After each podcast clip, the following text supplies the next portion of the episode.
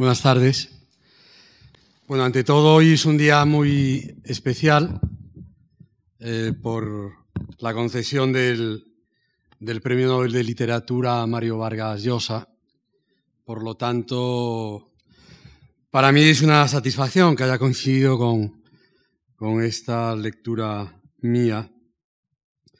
Y eh, porque Mario Vargas Llosa es un viejo amigo, aparte de un grandísimo maestro, uno de los más grandes escritores, no solo de lengua española, como ustedes muy bien saben, sino uno de los grandes escritores eh, que hay hoy en, en, el mundo. Y eh, eh, hoy el Nobel se llena de prestigio. A veces el Nobel se mancha un poco porque no todas sus elecciones son como deberían ser. Y hoy yo creo que Vargas Llosa le da un prestigio tremendo a este, a este premio.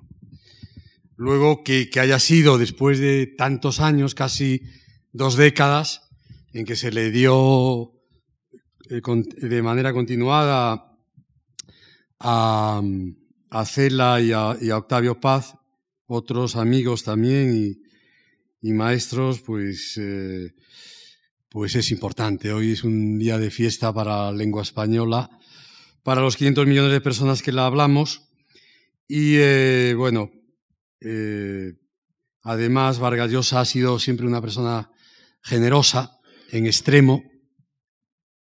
Siempre ha estado dispuesta, en mi época como director del Instituto Cervantes, siempre que se le pedía ir a algún sitio a defender nuestra cultura, nuestra lengua, con su presencia allí iba, eh, dejando su trabajo, su dedicación, su creación literaria, y esto tampoco es fácil, gente tan dispuesta como él, ¿no? Y es una persona eh, que, que encarna la propia escritura. Hay grandes escritores de oficio, y hay escritores que son la propia escritura. Y Vargas Llosa es la propia escritura y eso ya eh, más que eso es imposible. Y luego es una persona, hay grandes escritores, poco leídos, eh, y Vargas Llosa es un gran intelectual. Y también es, desgraciadamente, algo raro. Él es un grandísimo intelectual, un grandísimo ensayista. Y eh, bueno, eh, la, el Instituto Cervantes de, Berlín, donde pasé parte de este verano, lleva el nombre de, de Vargas Llosa, en homenaje y en honor a, a su labor. Por lo tanto, para nosotros hoy es un gran día, pero es que hacía años que se lo tenía merecido y por lo tanto tampoco nos sorprende más de lo, de lo necesario.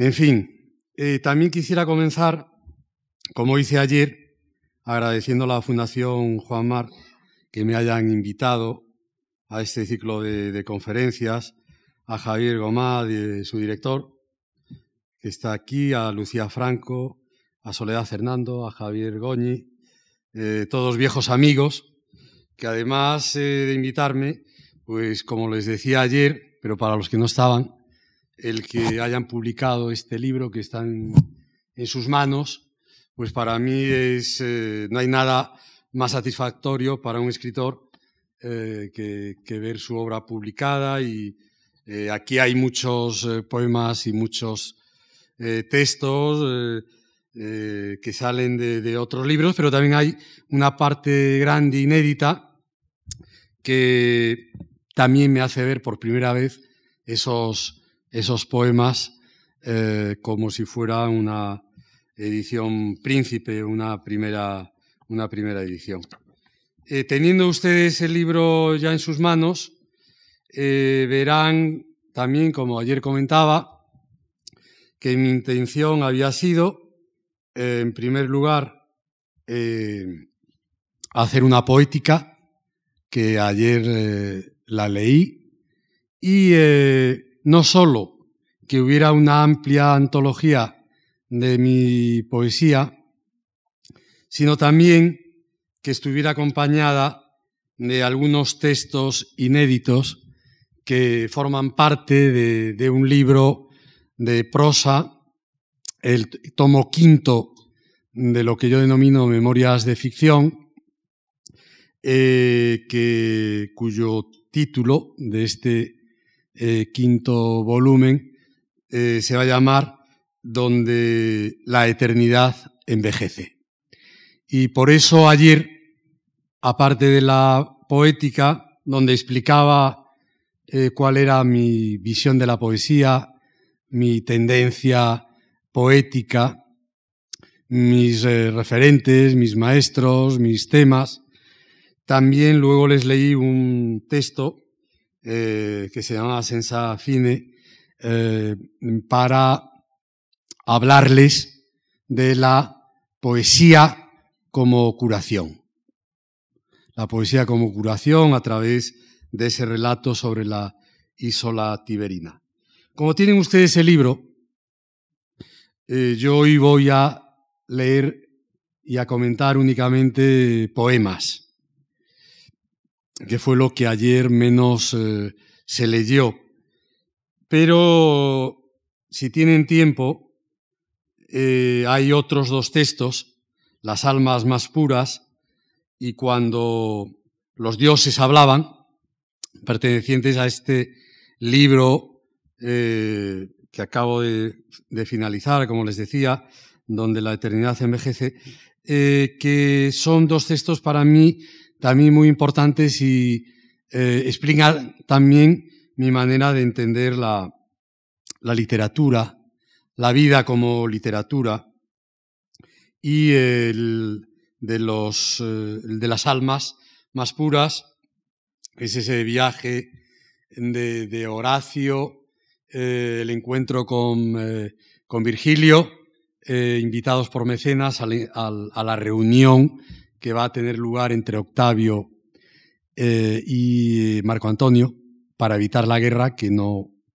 se pudo evitar. Y cómo los poetas son convocados por el poder para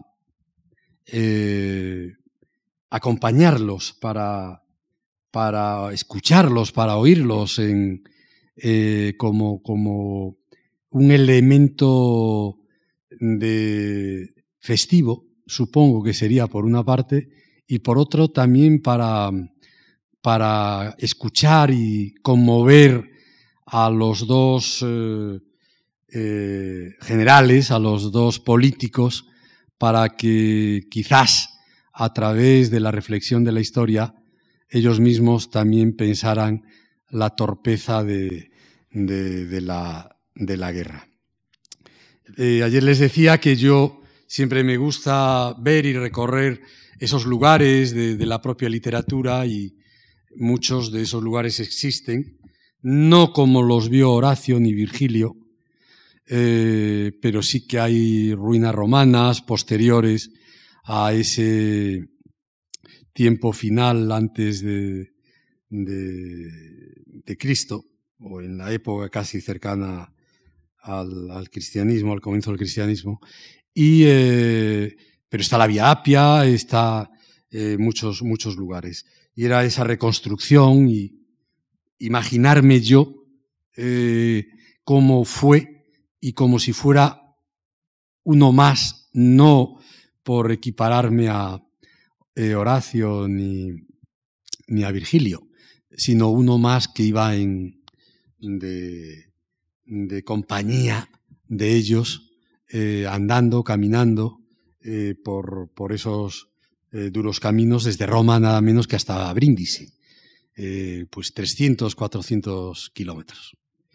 Y el texto, cuando los dioses hablaban, si lo leen, eh, eh, en, Tebas, eh, al otro lado de, de, Luxor y de Karnak, está, está el Valle de los Reyes, el Valle de, las Reinas, los enterramientos, y uno de, los templos, de los que solo quedan dos estatuas, son las de Amenofis III, quedan esas dos estatuas, Y una de ellas, eh, por la acción del tiempo, eh, durante eh, algunos años, al, amanecer, emitía un sonido como de, de, grito, como si fuera un grito, y eso pues provocó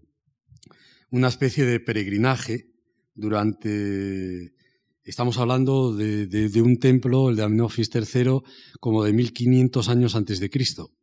Y estamos hablando como 1500 eh, después, cuando se producen estos hechos, cuando se producen estas peregrinaciones, y los poetas, poetas eh, romanos, poetas griegos, eh, poetas que vivían en el propio Egipto, pues alrededor de una de las estatuas van escribiendo como grafitis poemas.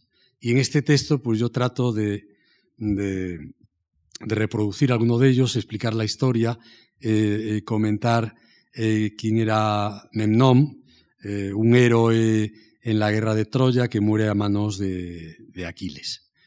Y como era el hijo de la aurora, al amanecer la aurora daba ese grito que salía de la propia estatua y que conmovía que después de dos mil y pico años podamos leer, ustedes si van allí lo ven perfectamente, esta estatua gigantesca, y ven los grafitos en griego y en latín de esta gente, de estos poetas, pues eh, a mí personalmente provocó una emoción eh, que me llevó a investigar y, a, leer sobre, sobre estos eh, sin que hubiera una bibliografía española. Hay algunos textos franceses, ingleses, pero en España no hay ninguna bibliografía sobre esto. Eh, cuando va Adriano a ver la estatua, Adriano, el emperador, con Antino y con, con su eh, mujer, con la emperatriz, pero llevando a Antino, eh, lo va a visitar, va al amanecer, pero la estatua no emite ningún sonido, curiosamente. Y entonces está durante varios días hasta que el emperador dice que se ha acabado y que él no va a estar esperando allí algo que no se produce. Pero los poetas se inventan como si el sonido se produjera y por eso hay una serie de inscripciones de su época que aparecen ahí como si fueran poemas del, del propio emperador, que fue un gran intelectual, una persona culta.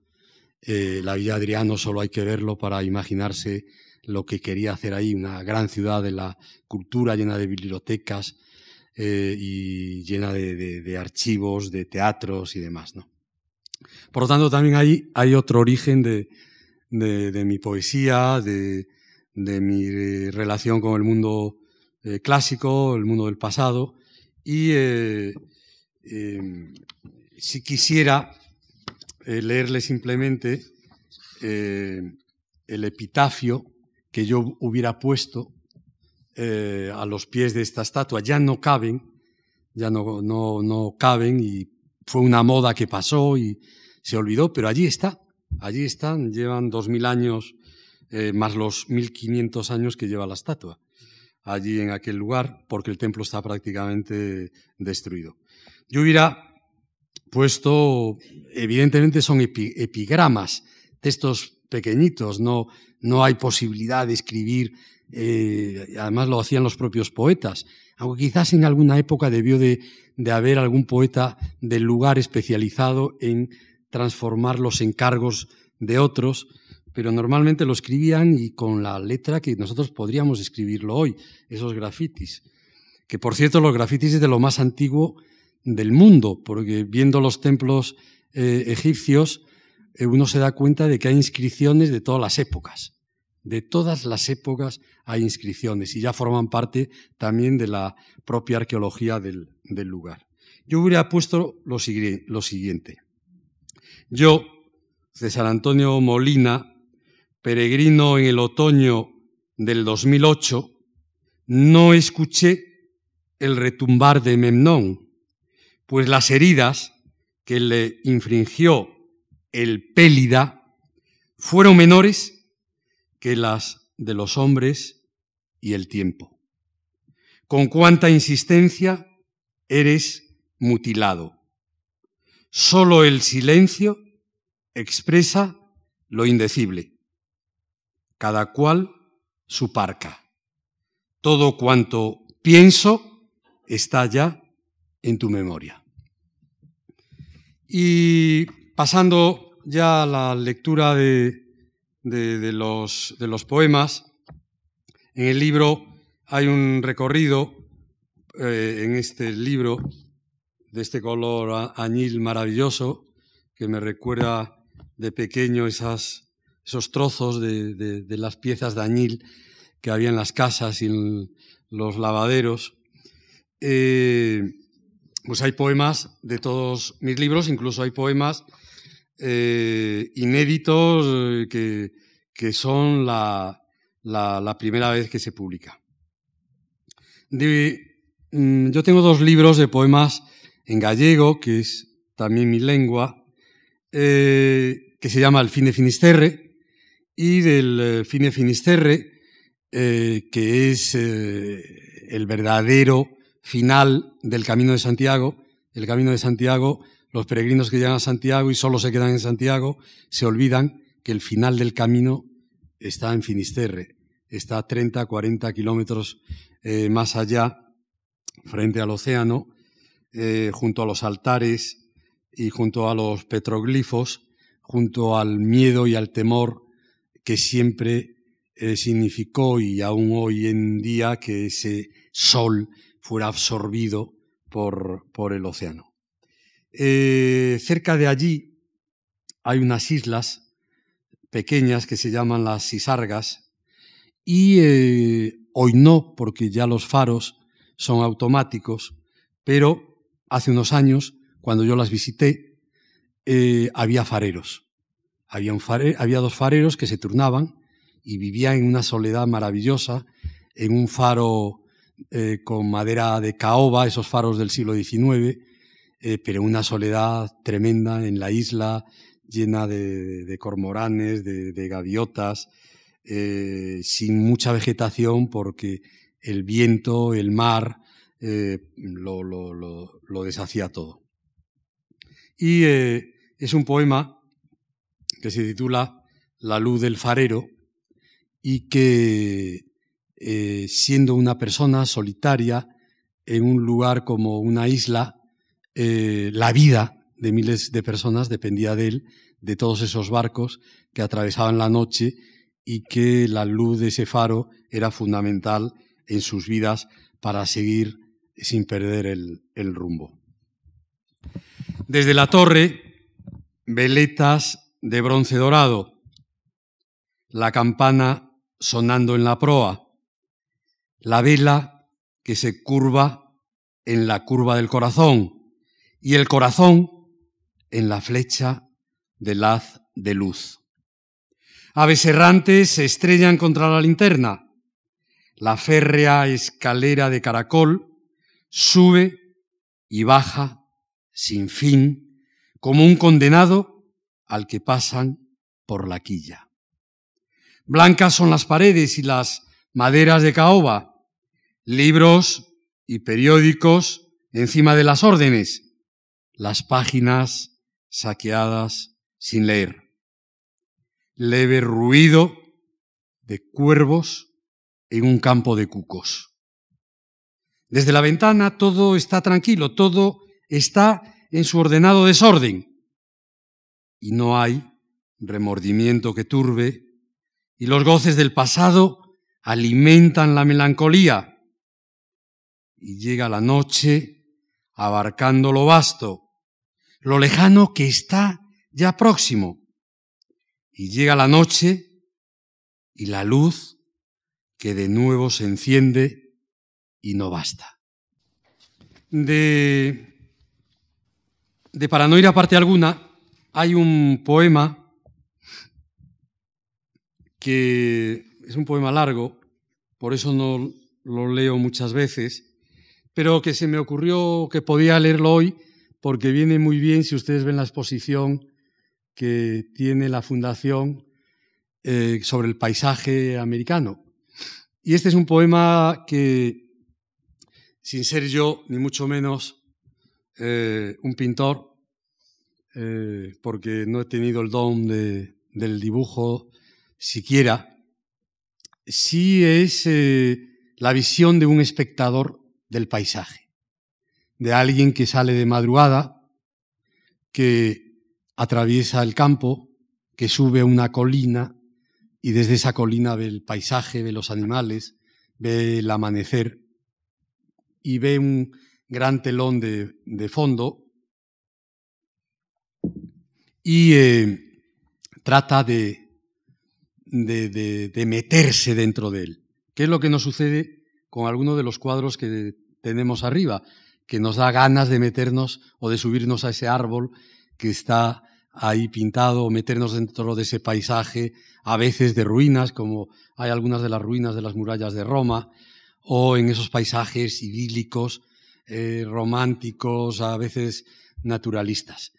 Eh, y es mi poema un poco el cómo alguien quiere entrar en un cuadro, en un cuadro a lo mejor de Friedrich o a un, eh, de Durán que, que, que están aquí arriba y que lo, pueden ustedes ver. El poema se llama El rumor del tiempo.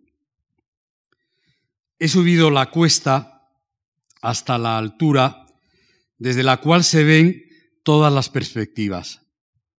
He subido como si ascendiera por aquella escalera de caracol de la torre de los panoramas. Aquí, en el descampado, el viento sopla por doquier solo escucho los disparos de los cazadores, que son como las salvas del alborear. Veo a mi alrededor huir a los conejos y sobre mi cabeza camuflarse las perdices entre algunas nubes grises que pasan a toda prisa. Pero el ojo inescrutable del cazador marca la distancia del vuelo y aprieta con certeza su gatillo una y otra vez. Después solo siento ese débil y seco ruido que es como el de las hojas heladas cuando caen, como pasos de fantasmas al despertarse de los árboles. El océano está a muchos kilómetros, Quizás en alguna prehistoria pudo también llegar a estar aquí. Así será el fondo de algún mar, todo rojo y empedrado como esta tierra. Piedras grandes con venas, perforadas hasta la extenuación, o aquellas más ocultas que el rulo escondió para el arado y ahora las rejas de los grandes tractores levantan y sajan en pequeños cantos rodados contra los que mi callado tropieza. Me gusta oír sus chasquidos de xilófono, sus voces que vienen de las tinieblas. A veces brilla el caparazón lenticular de un numulites. El tesoro de sus dientes es como la nieve en verano sobre este duro y denso lecho de rubí. Aquí no hay nada vulgar. Aquí cada cosa parece haber llegado a su destino. Esta planicie desolada es como un gran tablero y las piezas del juego aguardan a los movimientos. Ni busco ni rechazo. ¿Quién puede no detenerse para acariciar estas piedras? Quizá algunas fueron simas, acantilados o bajíos crueles estas piedras huecas y sonoras como campanas, y su rumor es el mismo que el de las calacolas al oído. Y su rumor es el mismo que el de los chasquidos de los huesos. Casi todas blanquísimas. Pero hay también algunas otras esbeltas y filosas, escurridizas como la pasa, negras como el azabache. Quizá fueron meteoritos desprendidos de un jardín cósmico. Hasta aquí incluso pudo llegar el río de lava que derritió alguna vez a los icebergs. He subido la cuesta hasta la altura desde la cual se ven todas las perspectivas. Aquí, en el descampado, el viento sopla por doquier. Siento el peso del aire que no se mide. Siento la gravedad de la piedra que no cae. Siento el hueco del mar que no se inunda. Siento el calor del fuego que no arde. Y yo mismo apenas me siento en medio. ¿Cuál hay más de ellos en mí? Es un día claro. Las montañas emergen de la llanura. Los delfines emergen del mar encalmado.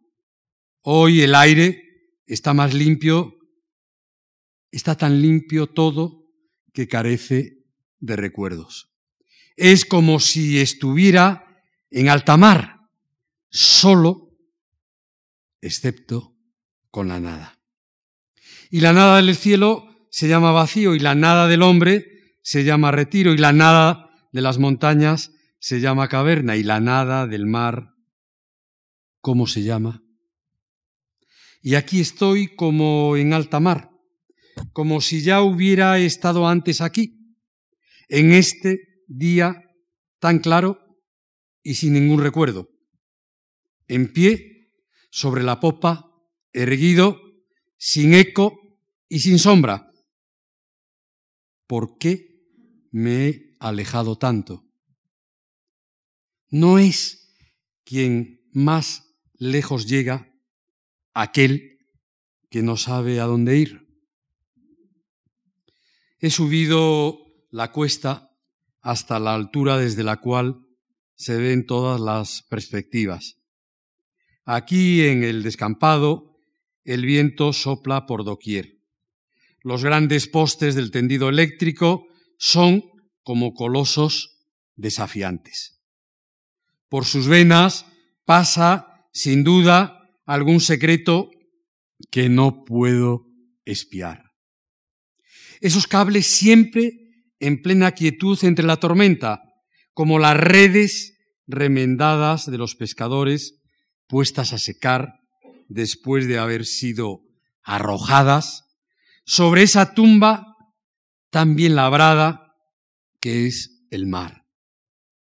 Y solo el mar de mármol desafía el olvido, pero aquí solamente hay un océano de lentisco.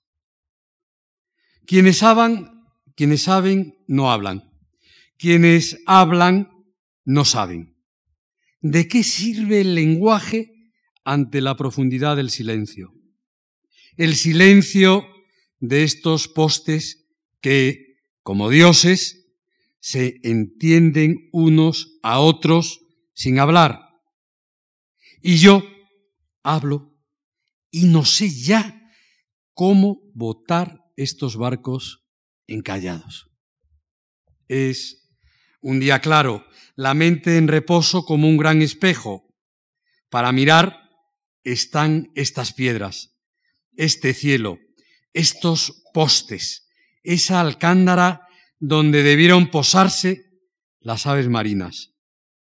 Y toda la lluvia del pasado no mueve los remos. Los pájaros desanillados emiten sus graznidos El gusano madura su carcoma en el corazón del fruto. Los caracoles se dejan atrapar al salir en la escampada. La agalla de algún pez rasga mallas rotas. Y el océano que aquí debió batir sobre estos precipicios avanza por entre los postes que ya son boyas, por entre esos repetidores de televisión que ya son sirenas cuyo zumbido imita el aletear de ángeles caídos. Solo el timbre del teléfono abole la oriundez del lugar. Aquí está ese océano en el cual todos estamos condenados a hundirnos. He subido la cuesta hasta la altura desde la cual se ven todas las perspectivas. A Friedrich le hubiera gustado una vista así. Cuatro jarcias, cuatro arboladuras, cuatro espadañas varadas entre la niebla del horizonte. Por estas piedras que son pesos de anclas. Oler este dulce salitre que esparce el viento. En medio del paisaje, una figura humana, casi raquítica, escucha los cencerros del rebaño. Observo el paso de los aviones tomando rumbo, la trilla exprimiendo las algas sobre la tierra seca. Oye el dolor de las piedras capturadas por los camiones de grava. Esa figura se sienta en un mojón, está de espaldas, se imagina que un gran cormorán lo protege. Y mientras la luna, con su traje de luces de amazona de circo, atraviesa esa pintura que tiene el sabor de las nubes, le viene a la memoria una frase ininteligible. Vocatus atque non vocatus Deus adderit. De otro de otro libro de Olas en la noche, un poema más, más corto, que es una invocación a la musa, aunque yo no creo, aunque yo no creo en ella, hay que cuidarla. Eh, no creo solo en la intuición, solo en el espíritu, en el momento, en el instante, que es muy importante en la poesía, pero también es muy importante la lectura, el saber, el conocimiento, eh, las referencias. Pero de vez en cuando hay que cuidar a la diosa blanca, a la musa, no vaya a ser que realmente sí tenga influencia y te fulmine con alguno de sus rayos. Y en honor de ella es este y la cantat. Y la cantat nos taquemus. Ella canta, nosotros callamos. ¿Quién develará su canto y nuestro mutismo? En mi silencio su canto emudezco. Ni Musa ni Sibila sumergirán reliquias en las olas, y la canta nos taquemus. Ella canta, nosotros callamos. De el mar de, ánforas, uno de, los libros que, que más me, me gustan eh, lo digo como, como, lector, el mar de ánforas, las ánforas eran el símbolo del, del alma, en el mar de las almas, en el mar de la memoria, en el mar del, del vacío, en el mar de la esperanza, en el mar de la resurrección o en el mar de, la nada. En ese mar, pues eh, eh, yo anduve navegando en este libro y uno de sus poemas eh, se titula La física del alma. Esas aves de presa son ángeles caídos. Beben las dulces aguas robadas, comen migas. Son las migas de la última cena, acechando en el aire, dibujando la física del alma. El aviador solo ve la oscuridad y el tiempo que no existe por sí mismo, un rumor de culebras venenosas enroscadas en las hélices partidas. Esas, alba, esas aves son ángeles caídos, volando libres entre la codicia. No tienen ataduras con el odio. La red de la ilusión no las atrapa, no las arrastra el río del deseo. Sin deseo, el temor de donde llega la verdad no se ocupa de los fines. Aves de presa, ángeles caídos, aquí están, no venían. En el espacio de lo inacabado no deja el viento cicatrices en sus alas. Y otro de los poemas de En el mar de ánforas, el poema quinto de una serie que se llama Nanas de la Nada. Y el poema quinto dice, la muerte, siempre joven, tal vez de repente se me olvide. Nunca ocurrió perder alguna presa. La muerte, siempre joven, y aquel instante sin ningún después no la nada, no, sino ya el no, tiniebla más luminosa que la luz, esfera más radiante que el silencio, el futuro de todos los futuros. La muerte siempre joven, tal vez, de repente, se me olvide Fresas para el insomnio en el frutero. Timor, tremor, temor.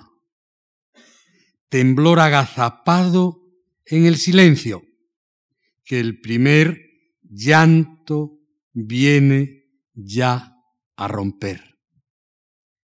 En el desierto, poblado, su presencia, la muerte siempre joven, tal vez me olvide. Pero entonces, morir en nosotros mismos, desmorir. Eh, Eume es mi segundo libro y creo que será el último, eh, escrito en gallego, eh, porque había escrito uno para hablar del fin del mundo conocido, de la piedra, de la roca, de los petroglifos, del océano, de, la luz del sol. Eh, y quería escribir otro sobre el río de mi infancia, sobre un río pequeño, un río apartado, muy bonito, eh, pero en el cual eh, no ha pasado nada, pero sí que ha pasado algo importante, que está casi igual desde la creación, desde la creación o desde los orígenes. Y por lo tanto está la huella del tiempo más remoto, del tiempo primigenio. Y eh, este poema que les voy a leer, pues eh, es eh, el canto de, de ese río que no tiene historia, pero su historia es la historia de la propia humanidad y del origen. Se llama Peripatéticos.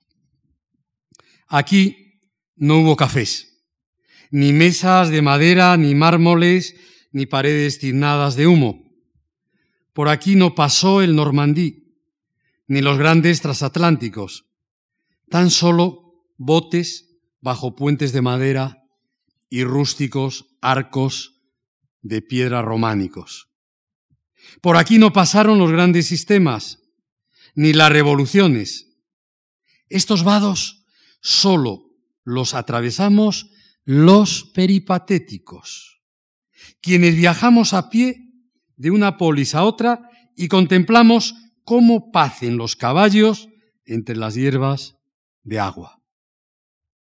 Todo cuanto sabemos, el Eume y yo, lo aprendimos caminando como otros por Königsberg, Copenhague, Westfalia o Burdeos.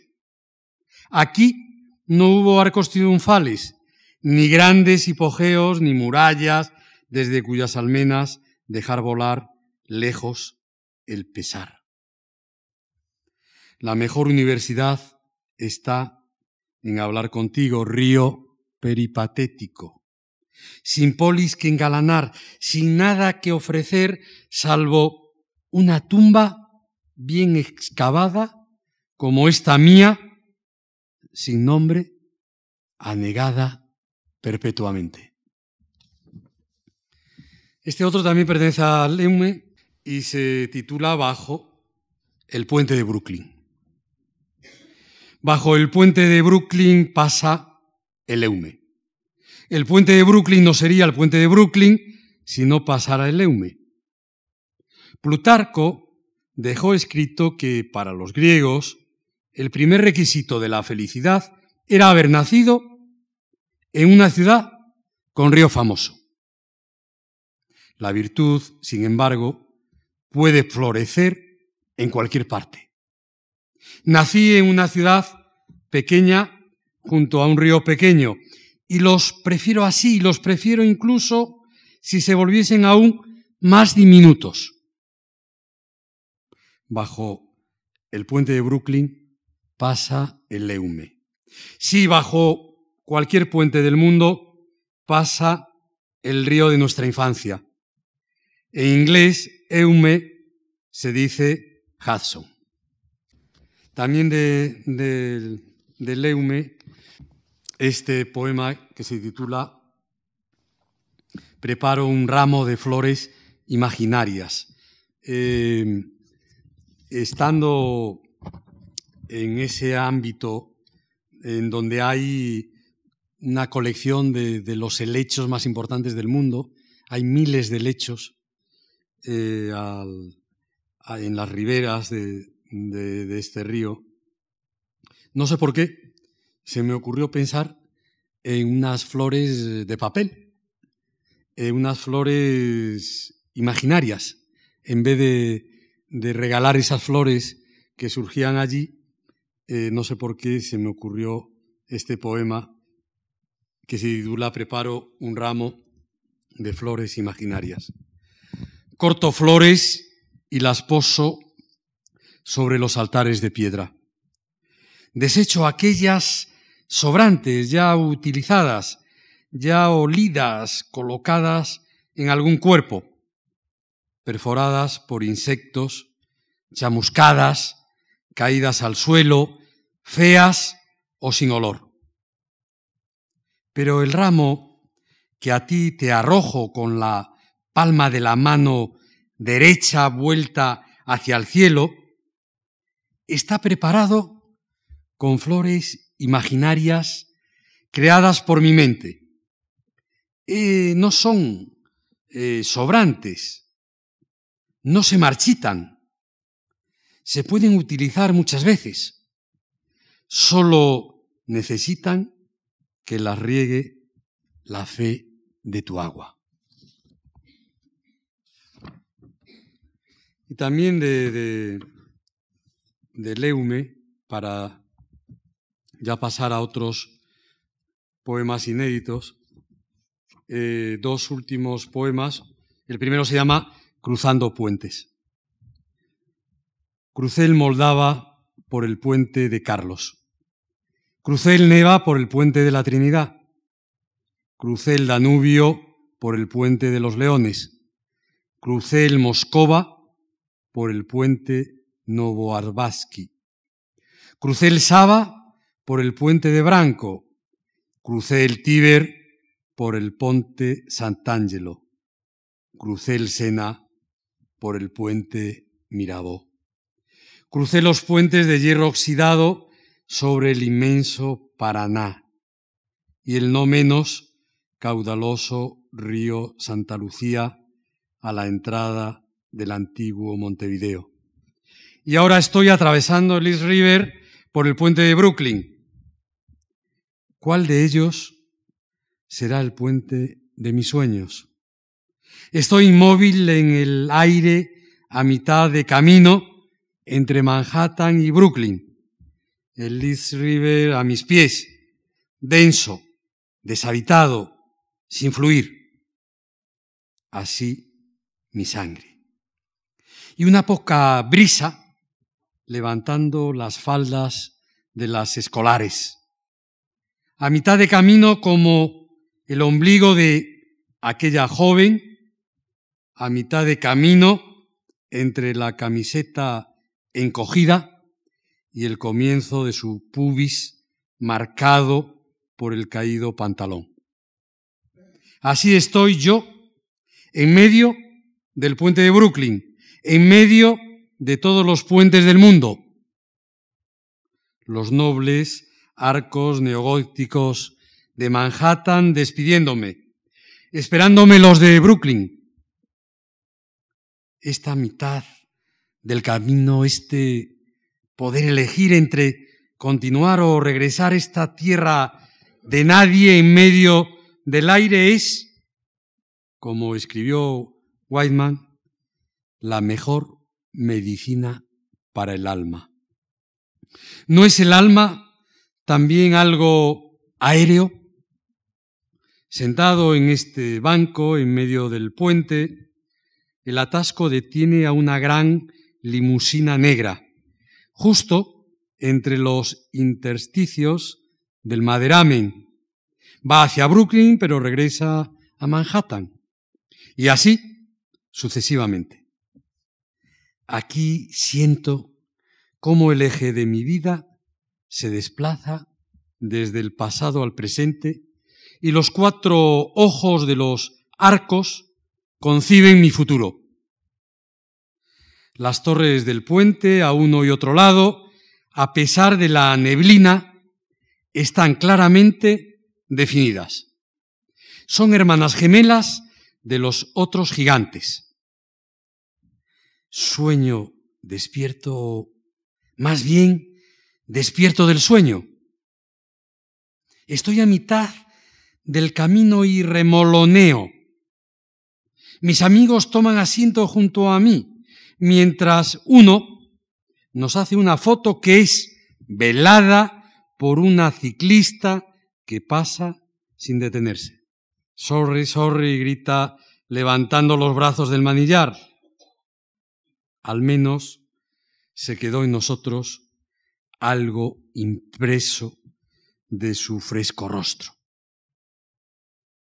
Cruzo puentes como tormentas. ¿A qué lado nos echarán? Busco reposo en todas las cosas. A cuantos pasan los conocí cuando estaba bajo las hojas de la higuera. Cuando soy débil, entonces soy fuerte. Mi fuerza es poderosa en las debilidades. Cruzo puentes como dejo sueños en los hoteles. Y por los caminos de Sirga fluyen ríos impasibles. Sentado sobre el banco permanezco en silencio. El silencio pertenece al arte de la oratoria. Llueve sobre el Paraná, nieva sobre el Neva. mi mirada es tan inocente que engaña. Y el último poema de, de Leume, de los que voy a leer, es un poema que me he tomado la, ligereza de colocarme eh, al lado de Apollinaire, de Mandelstam y de Paul Celan. Y se titula A la manera de Guillaume, Osip, Paul y César Antonio. Bajo el Mirabó, el Sena. De amores, tristezas y dolores, ¿quién se acuerda? En los ríos, al norte del futuro, echo la red. Luego la subo lastrada con los sillares del puente desde el que nos lanzamos hacia la vida en vuelo de heridas. Bajo el Mirabó, el Sena. De amores, tristezas y dolores, ¿quién se acuerda? Las alegrías siempre vienen tras las penas bajo el Mirabó, tuyo, el otro y los que vengan. Ya de los poemas inéditos, el eh, poema que, da título, eh, de alguna manera, mi, próximo libro de poemas, que se publicará el año que viene, eh, se titula Cielo Azar. Y, em, es eh, un poema eh, que también mi, viaje a China fue muy importante para mí, los viajes que hice a China. Y, y estando en el Templo del Sol, hay un lugar donde se vuelan cometas. Y de ahí surgió esta idea de, de cielo azar, la cometa como, como el, el azar, como el pensamiento al que dejamos volar y que tratamos de, a veces de controlar con, con el hilo de, de, esa, de esa cometa.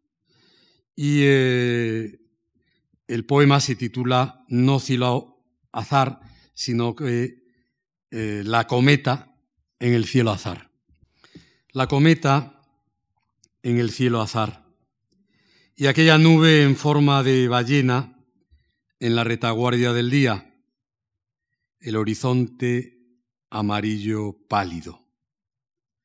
Moras de los pantanos pasan del rojo intenso al azafrán, engordando a los cisnes en el delta del Péchora, donde Siberia se encuentra con el mar de Barents la cometa en el cielo azar y los cisnes torpes para el despegue, pero elegantes para el amerizaje en los juncos, en las marismas, en los estuarios. Girones de cirros y la nube del no saber y la niebla del valle cayendo de espaldas contra los pliegues de un cúmulo tallado en la piedra travertina. La cometa en el cielo azar y su guía durmiendo entre cormoranes. Del mismo libro de Cielo Azar, en este poema que se titula En el desván. ¿Dónde guardar las voces que han callado? En el desván, vida seca, hojas de bacalao. En el desván la casa está en el viento, en el lugar ignorado, cuya ignorancia es una aurora. ¿Dónde guardar las voces que han callado? El silencio es todo lo que queda cuando uno calla. Ya no hay ninguna necesidad de interpretar, sino de contemplar asidad, hacer silencio de todas las voces y de uno mismo, dónde guardar las voces que han callado. En el desván, vida seca, lenguas de bacalao. Este es un poema genius que es eh, esa especie de, de ángel que eh, nos ayudará en el tránsito. Esperemos. En el tránsito es ese eh, compañero con el que a veces hablamos. Si se acuerdan ustedes del cielo sobre Berlín, eh, tú estás ahí, compañero. es el genius, el, la sombra natal, eh, en quien a veces confiamos eh, para pasar eh, los malos tiempos, las épocas peores, y si hay camino, como en los egipcios, el libro de los muertos, también había alguien que ayudaba a las al alma a atravesar esos eh, caminos, evitar los falsos desvíos y llegar hasta pesar eh, el, ánima y encontrar eh, la eternidad. Genius natal, mi genius, tu juno, ingenium indulgere genius abandonado a él sin, defraudarlo, a las largas, temblorosas, estremecidas, genius natal, mi genius, no me abandones en la bonanza, genius albus, genius ater, ambos genius uno junto al otro, encendida antorcha volcada, cándido, tenebroso, sabio, depravado, mutable. Tú, yo, genius, sé mi daena en el último instante. Bella, demonio, soy tu daena la que conformaron tus pensamientos, palabras, actos, llega el momento, llega el abandono, de repente, noche, día, lloviendo, a pleno sol, junto a la ventanilla del avión o de un carguero, entre olas de nubes. Vete, tú, Dios te abandona, tú a Dios abandonas, tú y Él que ya no queréis ser salvados. Solo la despedida es verdadera, solo ahora comienza el largo desconocimiento de Genius, de Juno, de Daena, de ti mismo, la indecisión. Y ya para ir acabando, el último poema, que es un poema de un próximo libro, que todavía no tiene ni siquiera título. Eh, yo nunca había escrito sobre, sobre Madrid, un poema sobre Madrid, sobre algo de Madrid, sobre algo que interviniera en Madrid. Eh, y sobre, escrito de, todas las ciudades, de muchas ciudades, de, ya lo han visto, de, lugares, de sitios, de puentes, de, pero no sé por qué Madrid no estaba presente.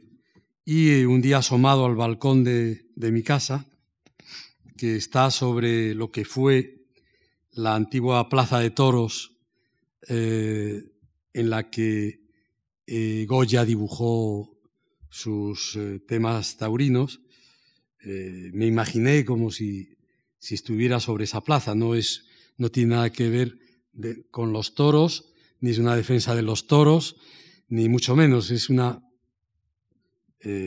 un estar asomado sobre un balcón y imaginarte la eternidad desde ese balcón. Un balcón en Madrid.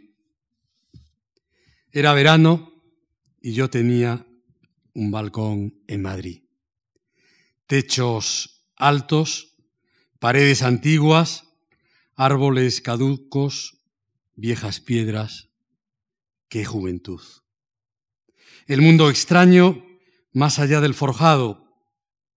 Era verano y yo tenía un balcón en Madrid. Nadie que se encuentre como en casa está en casa. ¿Para qué buscar constelaciones eh, lejanas? Aquí el cielo era más bello mientras Saturno velaba por los nacimientos.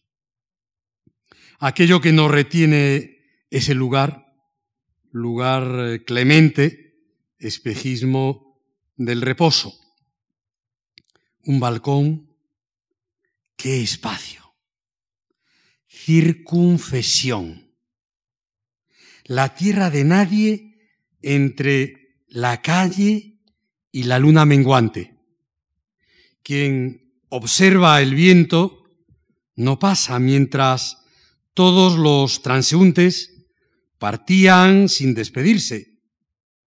Imagen móvil de la inmovilidad lo desconocido familiar, la belleza desnuda.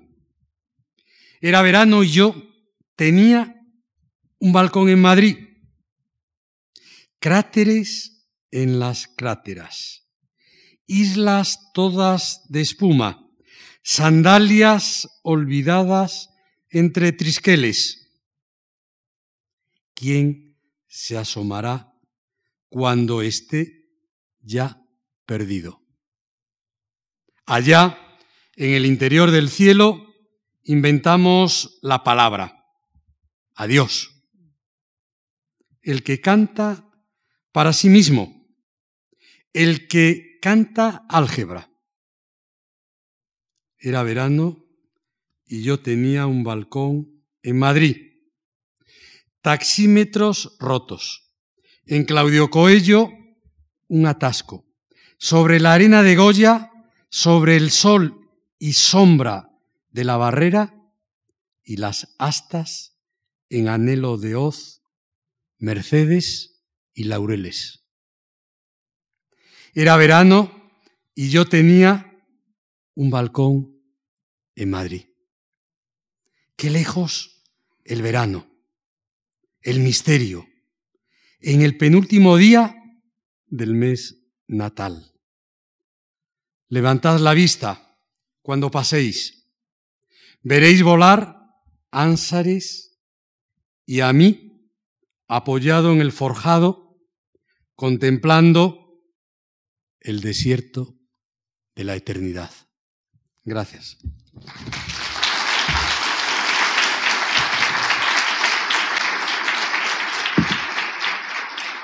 Gracias.